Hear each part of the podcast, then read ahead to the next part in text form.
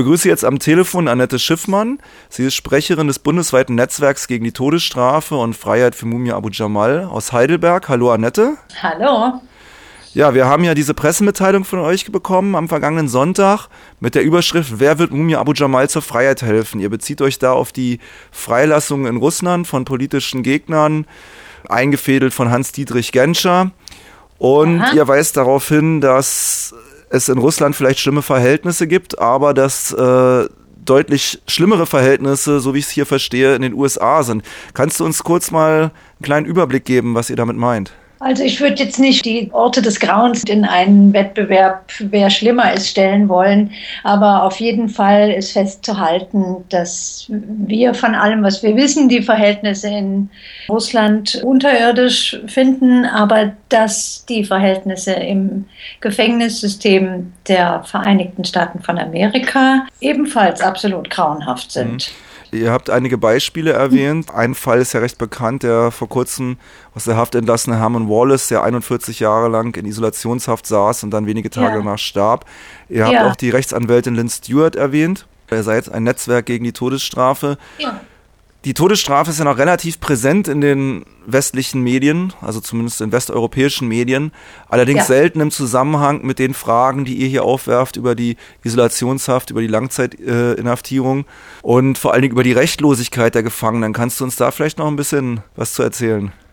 Ja, da muss ich richtig versuchen, mich kurz zu fassen, weil je näher man da hinschaut, umso mehr muss man sich aufregen.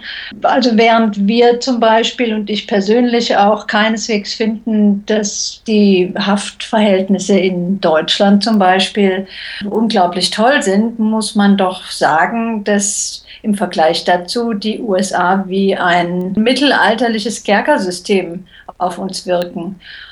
Eine der schlimmen Tatbestände, die hier wenig Erwähnung finden, ist zum Beispiel das, wogegen sich vor wenigen Monaten äh, Zehntausende von Gefangenen in Kalifornien im größten Hungerstreik der Geschichte zusammengefunden haben und dagegen protestiert haben. Und das ist die massenhaft verhängte Isolationshaft Wobei Isolationshaft wirklich heißt, wie das Wort klingt, die Gefangenen sitzen äh, in einer Zelle allein. Äh, in den USA noch dazu hin, was hier bisher undenkbar ist, ohne Fenster und sitzen dort 23 Stunden am Tag und manchmal auch 24. Und das nicht nur in Anführungszeichen als Strafmaßnahme, sondern routinemäßig und über viele Jahre. Wir haben im Sommer hier auch regelmäßig berichtet, es gab ja auch in Deutschland Aktionen in Solidarität mit den hungerstreikenden Gefangenen. Ja. Regelmäßige Hörerinnen und Hörer von Radioaktiv Berlin werden ja. das vermutlich noch erinnern. Netzwerk gegen die Todesstrafe als Stichwort. Wie ist denn der Zusammenhang zwischen den Todestrakten und zum Beispiel der Masseninhaftierung oder überhaupt die rechtlose Situation, die ihr anführt in eurer Pressemitteilung? Was können wir uns darunter vorstellen? Das ist ja ein provozierender Begriff, rechtlos. Zu sagen, die sind in einer rechtlosen Lage. Wir haben das unter anderem deswegen gewählt, weil es tatsächlich so ist, sobald du man weiß gar nicht, wo man anfangen soll. Lassen wir mal alle Vorstufen außer Acht. Sobald du aber als Gefangener in den USA im Gefängnis mal sitzt und verurteilt bist, dann befindest du dich tatsächlich oft in einer, was wir rechtlose Lage nennen. Ein Grund, warum wir das so sagen, ist, dass dir zwar als Gefangenem äh, einen Anspruch auf einen Rechtsanwalt hast, der dir vom Staat gestellt wird, was auch nötig ist, weil die meisten Leute, die in den USA im Gefängnis landen, wie übrigens hier auch, die allermeisten sind mittellos. Ich rufe meinen Anwalt an, ist dort was, was in der Praxis nicht vorkommt, weil sie keinen kennen. Also wird ihnen einer gestellt, das gilt aber nur bis zu dem Tag der Verurteilung und danach ist Zappen. Und für alles, was dann kommt, müssen die Gefangenen sich selbst ermächtigen was dazu geführt hat, unter anderem, dass es ganz viele sogenannte Knastanwälte gibt, also Leute, die sich selbst dort fortbilden. Sogenannte um Jailhouse Lawyers im Englischen. Ja, um sich und äh, anderen Mithäftlingen zu einem Mindestmaß an Recht zu verhelfen. Und das führt oft zu grotesken Situationen. Wenn ich mir jetzt nur mal überlege, was die Spitze des Eisbergs wäre, dann ist eins davon die inzwischen Leuten, fast alle Männer, die aus dem Todestrakt entlassen werden mussten, weil sie nachweislich unschuldig waren. Das ist in sich selbst schon grotesk, dass das überhaupt vorkommen kann. Aber noch grotesker ist die Tatsache, dass praktisch alle ihre schließliche Freiheit und Freilassung nicht dem Rechtssystem selbst verdanken, sondern Initiativen, die von außen an das Rechtssystem herangetragen wurden. Ja, also sprich, da sitzen freiwillig Leute, Studenten oder auch andere Leute und graben sich durch Aktenberge, um die Beweislage zu sichten, um Widersprüche aufzutreiben, um neue Beweise zu finden und legen das dann gegen den erbitterten Widerstand der meisten Staatsanwälte immer wieder bei Gericht vor. Ja, gestern ging über die Mailingliste des Frimomir-Netzwerkes eine erstaunliche Meldung. Da gibt es einen Gefangenen im Todestrakt in Texas, Hank Skinner heißt ja. der. Ja. Der ja, ist nach Sicht der Dinge wahrscheinlich faktisch unschuldig an den drei Morden, für die er verurteilt worden ist. Ja. Er hat, der Staat hat dort schon einige hunderttausend Dollar ausgegeben, um ihn hinrichten zu lassen. Es hat bisher nicht geklappt. Er hat eine letzte Widerspruchsmöglichkeit und es äh, scheitert daran, dass er 15.000 Dollar für forensische Gutachten oder DNA-Tests brauchte. Ja, und der Staat weigert sich, diese zu bezahlen. Ja, das Hank, ist völlig Hank Skinner hat jetzt einen Spendenaufruf über seine Unterstützerinnen und Unterstützer herausgeben lassen. Die haben diese 15.000 Dollar wirklich zusammenbekommen, haben diese DNA-Tests gerade noch fristgerecht gemacht. Ich glaube, Anfang nächsten Jahres gibt es da gerichtliche Anhörungen. Das ist seine allerletzte Chance ein neues Verfahren oder eine neue Beweiswürdigung erstmal. Also eine Chance, irgendwie lebendig aus dieser Geschichte herauszukommen, für die er höchstwahrscheinlich auch noch unschuldig ist.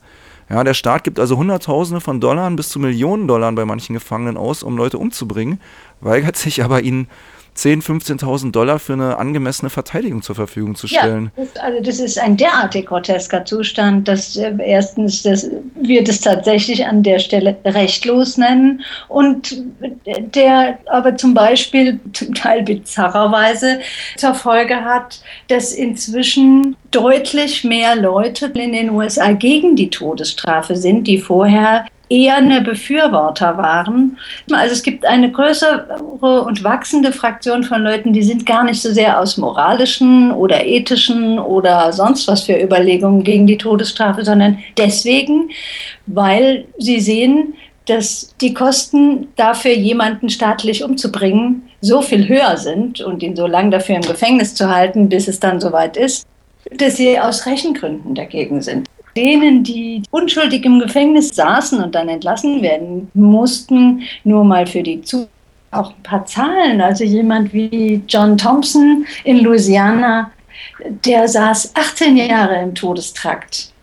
Und äh, jemand wie Juan Melendez in Florida saß 17 Jahre. Oder ein ehemaliger Mitgefangener von Mumia, Nick Yaris, saß 21 Jahre in Pennsylvania im Todestrakt und alle mussten entlassen werden, weil äh, mit der Begründung Charges dismissed. Das ja. heißt, es gab nichts gegen sie.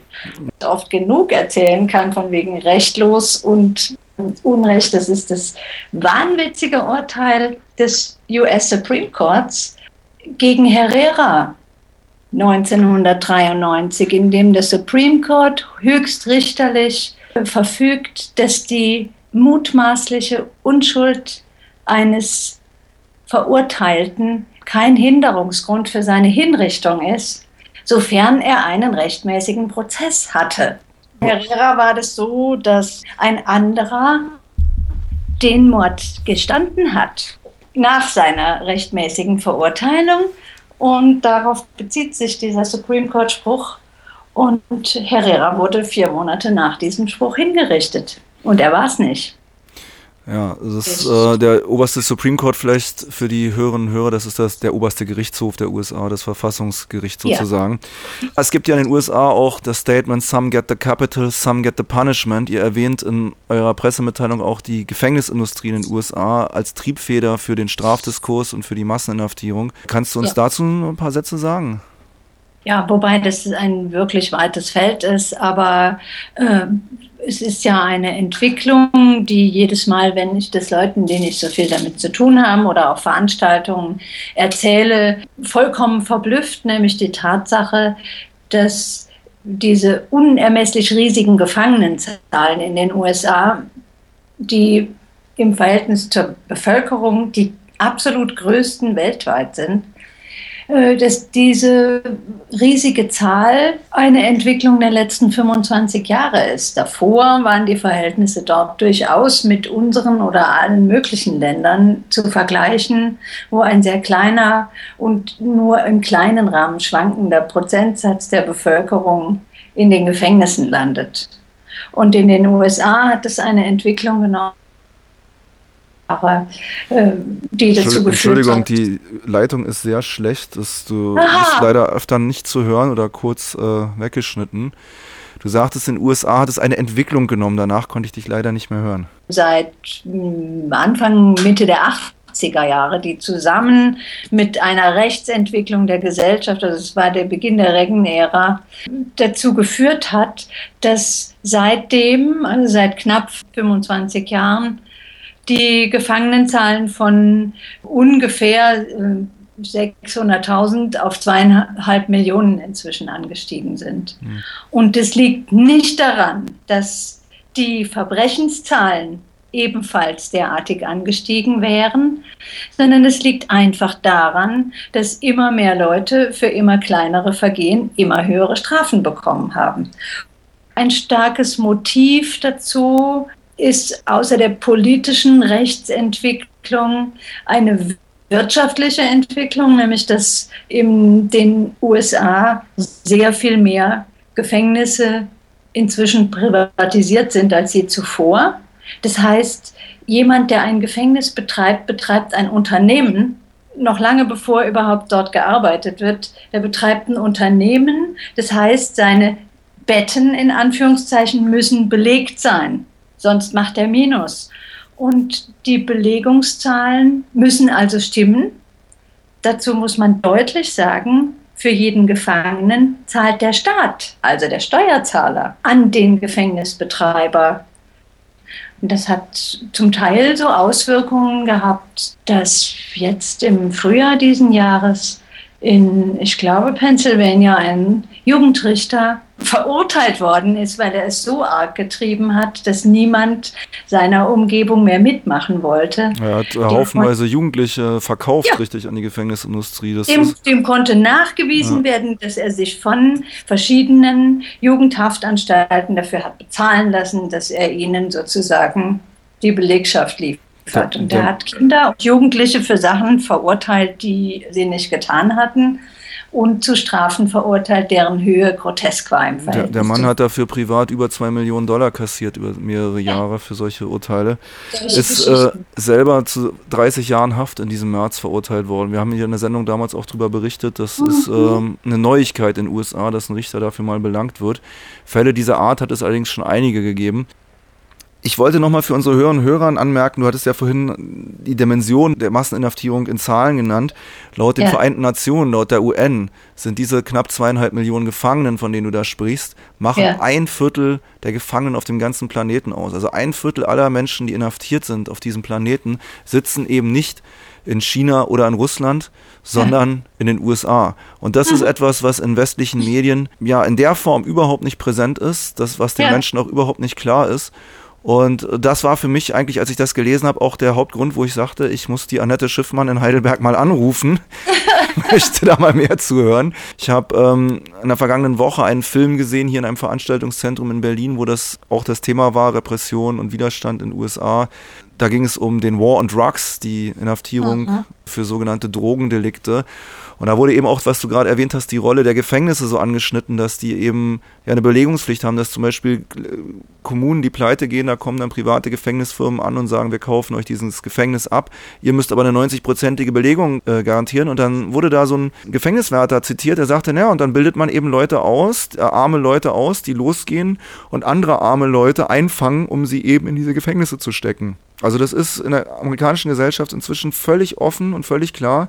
Diese Gefängnisse müssen belegt werden und wenn man halt nicht genug Gefangene hat, dann schafft man sie sich, indem man irgendwelche Verstöße unterschiebt. Und äh, du hattest, bist ja vorhin auf die Situation, bevor ein Mensch verurteilt wird in den USA, gar nicht eingegangen. Die ganzen Plea-Bargain-Geschichten und Free Strikes-Geschichten und dergleichen mehr oder auch das äh, sehr viele in der Öffentlichkeit präsente Stop and Search oder Stop and Frisk Programme der Polizei, die ja. in der Kritik stehen, rassistischen Kriterien zu folgen. All das hast du ja noch gar nicht erwähnt. Ja, ja, ich sag ja, man weiß nicht, wo man ja, anfangen soll, das, weil das ist. Äh, das ja. werden wir natürlich heute auch in diesem Interview nicht mehr schaffen, alles der Länge nach durchzusprechen. Ich danke dir soweit. Ich möchte eine Sache noch wissen. Mumia Abu Jamal, der ja auch hier in der Sendung sehr präsent ist. Vorhin hörten wir gerade über ein Schulmassaker, was er beschrieben hat oder die Umgangsweise der Politikerinnen und Politiker damit. Du sagtest, oder in eurer Pressemitteilung vielmehr steht, dass Mumias Sohn Jamal Hart demnächst in der Bundesrepublik sein wird. Ja, wir haben ihn eingeladen zu einer kleinen Rundreise. Der Anlass ist, dass die Rosa-Luxemburg-Konferenz ihn eingeladen hat. Ich glaube, das ist dieses Jahr das 15. Mal, dass Mumia Abu Jamal ein Grußwort an die Rosa-Luxemburg-Konferenz überbringen lässt, weil er es ja nun leider nicht selber sprechen kann gibt es verschiedene Wege, das der Konferenz zu präsentieren. Und nachdem das vor zwei Jahren ein Video mit seiner Tochter und seiner Literaturagentin war, die mit verteilten Rollen seinen schönen Text über Rosa Luxemburg spricht mit der Occupy-Bewegung gesprochen haben. Und letztes Jahr äh, Dan Berger, ein Historiker aus den USA, das gesprochen hat, wird es dieses Jahr eben sein ältester Sohn Jamal sprechen. Und Jamal wird hier sein und in Berlin natürlich viele Gespräche mit verschiedenen Leuten führen, unter anderem. Wahrscheinlich auch mit Radioaktiv Berlin, vermute ich. Ja, das wollen wir doch hoffen. Und er wird dann danach nach Frankfurt fahren und dort eine Veranstaltung machen in der Woche nach der Konferenz und abschließend hier in Heidelberg im anglistischen Seminar. Ich weiß, dass er einen Film über seinen Vater präsentieren wird am 13. Januar im Sputnik-Kino. Da bin ich sehr gespannt drauf. Mhm. Es gibt einen neuen Film, Long Distance Revolutionary. Wir hatten ja auch schon mal eine Besprechung hier in der Sendung. Mhm. Annette, ich danke dir. Danke für die, auch. Für dieses Interview und ja, alles Gute nach Heidelberg. Alles Gute zurück an Radioaktiv. Bis bald.